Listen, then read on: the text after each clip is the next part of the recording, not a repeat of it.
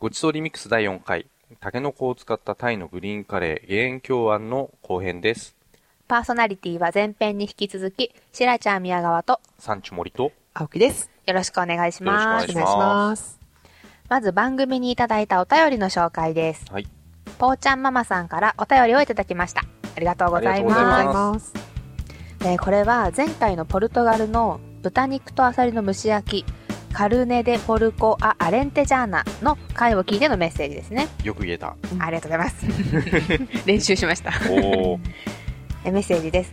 ポルトガル料理店渋谷の有名店に行ったことがあります。20年近く前に初めてそこで豚肉とアサリの組み合わせをいただきました。調べてみたら今は結構ポルトガル料理店増えていますね、とのことです。いや、20年も前にあるところにはあるんですね。いやー、僕が生まれる前の話なんてちょっと想像つかないですね。いやいやいや、私のセリフ取らないでくださいよい。や寝言は寝てから言ってください。ー、いやいやいいやいやいや。や、いやいやいやいや番組では皆様からの美味しい話やエピソードご意見ご感想をお待ちしております番組ウェブサイト tjf.or.jp スラッシュ gr のメールフォームもしくはメールアドレス gr.tjf.or.jp までお送りください。お待ちしております。青木さん、はい。最近はどんなお仕事をされてるんですか？うん。あの前回の続きのニューヨークのお話なんてどうですか？なんか他にももっと面白いところってありましたか？はい、ありましたよ。うん。ブルックリンのウィリアムズバークという街に行ってきました。はいここは、えっ、と、マンハッタン島から川を渡って東に抜けたあたりのエリアなんですけれども、うんうん。えーかつては倉庫街とか庶民的な下町だったところなんですね。うんで、現在は再開発されて、家賃が上がって、うんあの、ウォールストリートで成功した人たちなんかが住むおしゃれな街になっているんですね。うん最近は、あの、ブルックリン特集とかで、えっ、と、日本の雑誌とかにもよく紹介されたりしてますね。あの、東京で言うと、隅田川渡ったあたりの下町エリアとか、そんな感じなんでしょうかね。あなんか、東京でも東側が再開発されて、おしゃれなイメージになってきてますからね。そうですね。まさにそんな感じですね。うんところが、同じウィリアムズバーグの街の中でも、うん道を一本隔てたところには、帽子をかぶったり、長い髭を蓄えたり、黒い服を着た格好で厳しい戒律を守る超正統派のユダヤ人の人たちが暮らしているんですね。へーうん全く違う雰囲気の街が隣り合わせにあるのも、うんニューヨークならではの面白さだなと思いました。ううんん。あと別の話なんですが、最近、あの、セルビア大使館で料理人をする機会があったんですね。で、セルビアは旧ユーゴスラビアの、えー、と一つの国なんですけれども、はいその中で一番の食道楽の国って言われているんです。うんで、10月にセルビアに料理修行に来ています。料理修行？俺より強いやつに会いに行く。的な。的な。修行って、ね。えあんま見かけないですよね、本修行行当ですよね。くっていう人。かっこいい。実はほ、ほ、あの、食べ歩きするだけなんですけあれ？なんかちょっとイメージが。で、セルビア料理は日本ではまだ知られてない美味しい料理の一つなんですね。あーセルビア料理。例えばなんかどんなものがありますか？チェパプチチってわかりますか？何ですか チェパプチェ、チェバルーシュかチ。ェパプチチ。チェそれパプチ違うやつはい。これはうん、はい。肉料理の一つなんですね。ああ、はい。聞いた私が間違ってた全くわからなかった また10月の、えっ、と、帰ってきた後お楽しみになさってください。そうですね楽しみにしたいと思います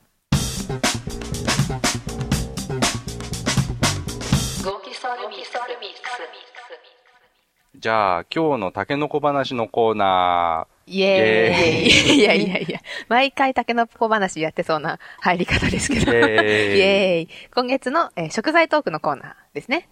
ー。はい。はい。タケノコは冷凍できるのかというお話です。うんうんタケノコを冷凍すると食感が悪くなるからやっちゃダメだよとよく言われているんですけれども、うーん農家日記というタイトルのノートがあるんですね。はい。農家の方々がうん。作業の記録を残すのに便利な、まあ、いわゆる業務日誌のようなものなんですけれども、うん。その中のコラムでうん。冷凍方法が紹介されていたんですよ。うん。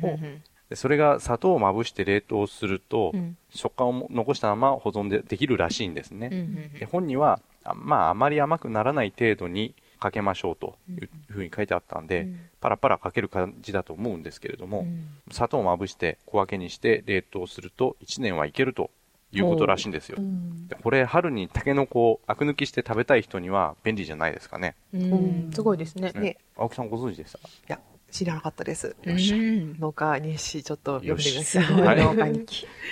えーさて次は、チンジャオロースにタケノコは入っていないの？という話題です。うんはい。チンジャオはピーマン、ロースーは肉の細切りで、中国本土ではもともとタケノコは入っていなかったらしいんですね。ほでチンジャオロースーはうん福建が発祥と言われているんですが、う。豚肉を使ってタケノコは入っていないんです。おどこでタケノコが入ったんですかね。うん四川が発祥とも言われていると書いてある中華料理の解説ページとかも見たことあるんですけれども、はい。まあでもそこでもタケノコの姿は見なかったんですよね。なるほどうん。私、中国語のウェブサイトで調べてみたんですけど、湖南料理って書かれてるページもありましたよ。あれれれ？えー、ちょっと調べただけじゃ発祥がどっかなんかわかんないですね。ねえ。まあ、ということでですね、中国や、えー台湾の友人に、チンジャオロースにタケノコが入ってるのかどうか聞いてみたんですけど、そしたらですね、タケノコは入れないよっていう答えが多かったんですね。あの、中国の料理の名前って、その使ってる材料が料理名に、あの、割と入ってるんですけど、そもそもタケノコを入れるなら、そのタケノコの字が入った炒め物になると思うよということだったんですね。確かにそうですよね。例えばそのタケノコが入るとしたら、タケノコはジュースンって言うんですけど、うんなので、チンジャオロースに入れると、チンジャオジュースンロースとか、とかとか、そんな名前になるんじゃないかということでした。うんあの、豚肉か牛肉かっていうところも、日本だったら一般的には牛肉を使いますよね。うんでも中国だと、あの、豚肉が普通で、もし牛肉を使うのだったら、あの、牛っていう字が入るんじゃないかということだったんですね。まあ、ということで、あの、友人たちの結論としては、人の好みによるんじゃないと、いうことでした。身も蓋もない終わり方ですけどね。はい。中国在住の方で、うん。うちの地域のチンジャオロースはタケノコ入れるよっていう人がいたら、はい。ぜひメッセージを送ってもらいたいですね。はい、ぜひぜひお便り待ってます。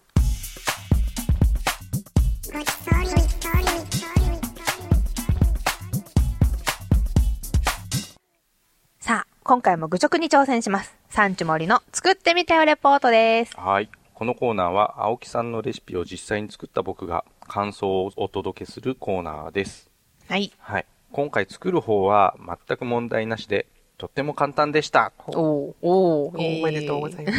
もう迷うところなんてなさそう、何も言うことがないと困るなと思ってたくらいなんですけれども、えー材料が結構マニアックな感じだったので買い物が難しかったんですよなねる。ほ近所のスーパーでは売ってなかったんですよ。あの、グリーンカレーペースト。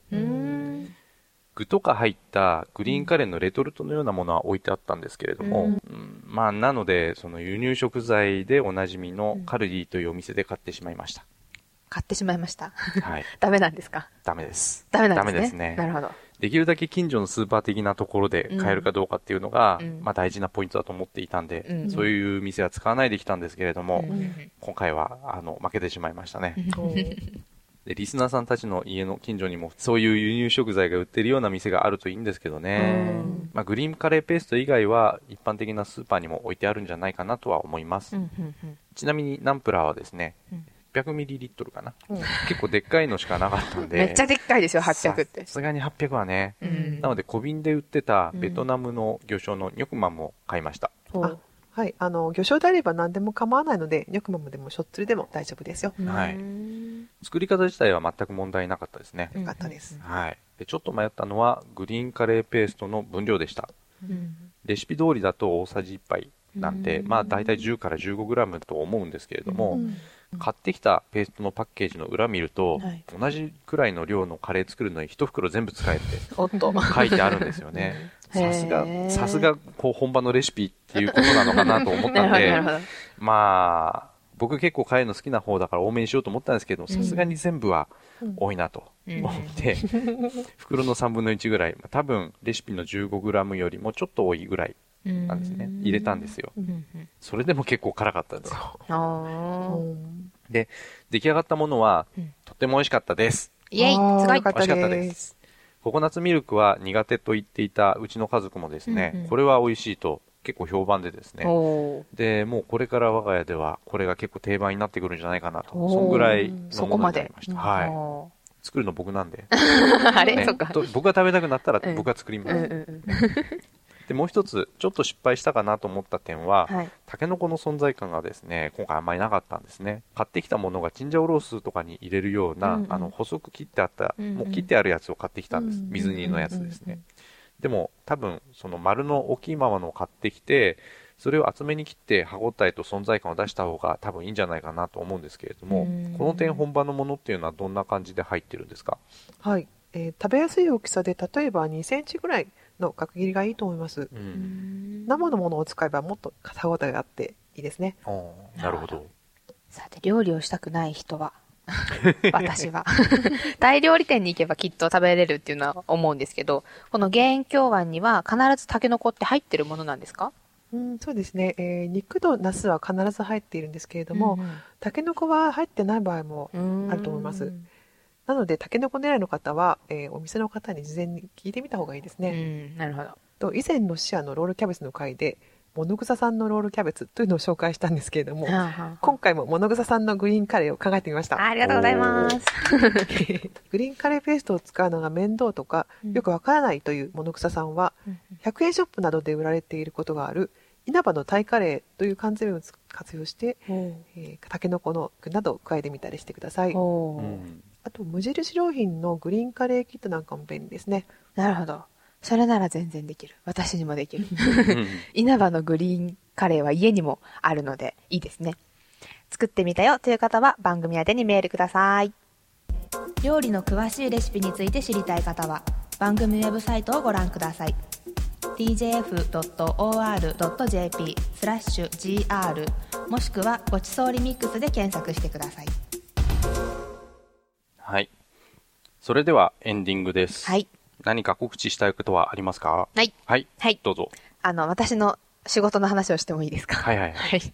あの、私、日本と韓国の中高生がダンスの活動を通して交流するっていうプログラムを担当しているんですけども、うん。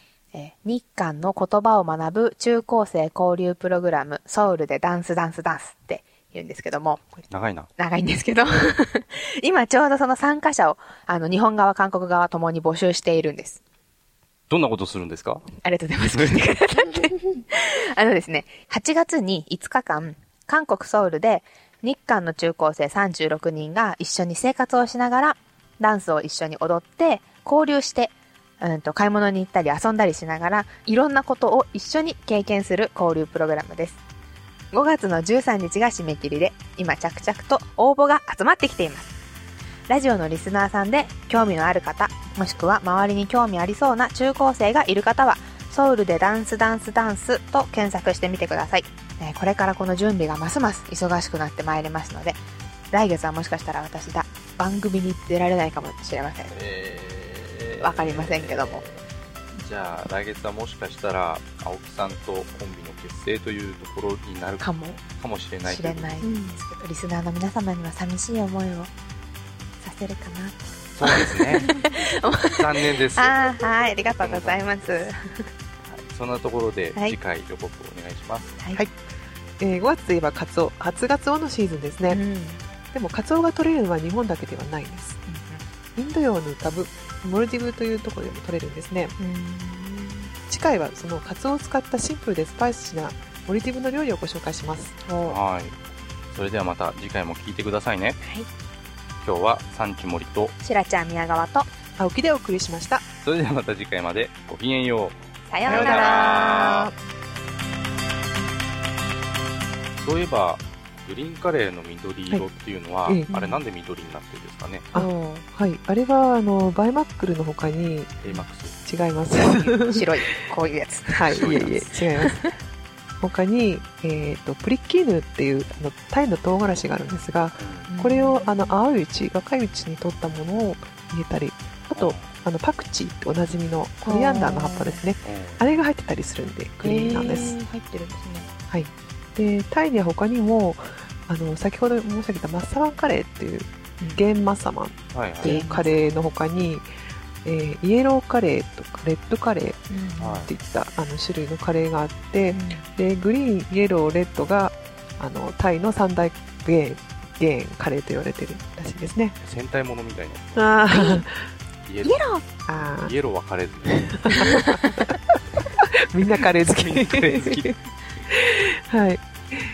ですのでタイカレーの草をこの機会に探ってみるのはいかがでしょうか。